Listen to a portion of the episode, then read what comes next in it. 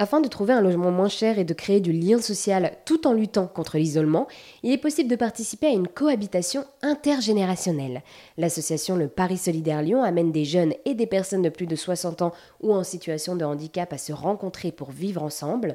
Pour Marie Gourion, co-directrice de l'association, plusieurs critères sont tout de même requis pour se lancer dans une telle aventure humaine. Alors les critères pour euh, rentrer dans ce, projet, ils vont être euh, différents euh, pour la personne qui accueille et pour la personne qui est accueillie. Pour la personne qui accueille, c'est bien évidemment d'avoir un espace, une chambre disponible et meublée, un lit, un bureau, une étagère et un accès possible bien sûr aux espaces communs. Donc ça peut être la cuisine, enfin ça va être la cuisine, la salle de bain quand il y en a qu'une et le salon là où on établit des règles un peu spécifiques pour chacun. Donc ça c'est côté accueillant et bien sûr donc là on est sur le matériel.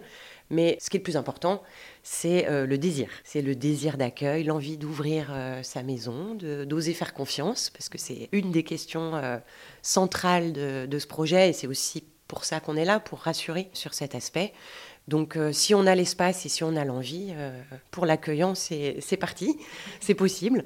Pour le jeune, bah, c'est aussi d'avoir envie de vivre ce projet, d'être en lien, d'être en solidarité, d'être en partage. On n'est pas une agence immobilière, euh, on n'est pas une chambre d'hôte non plus, c'est pas l'hôtel. Donc c'est avoir envie de vivre, entre guillemets, cet esprit de famille, même si on est, on est bien clair là-dessus, c'est pas nos grands-parents, mais en tout cas c'est une relation délicate qui doit s'établir. Donc pour le jeune, c'est vraiment le critère numéro un, c'est cette envie d'aller à la rencontre euh, de l'autre. L'association Le Paris Solidaire Lyon organise aussi de nombreux événements pour permettre la création de liens sociaux.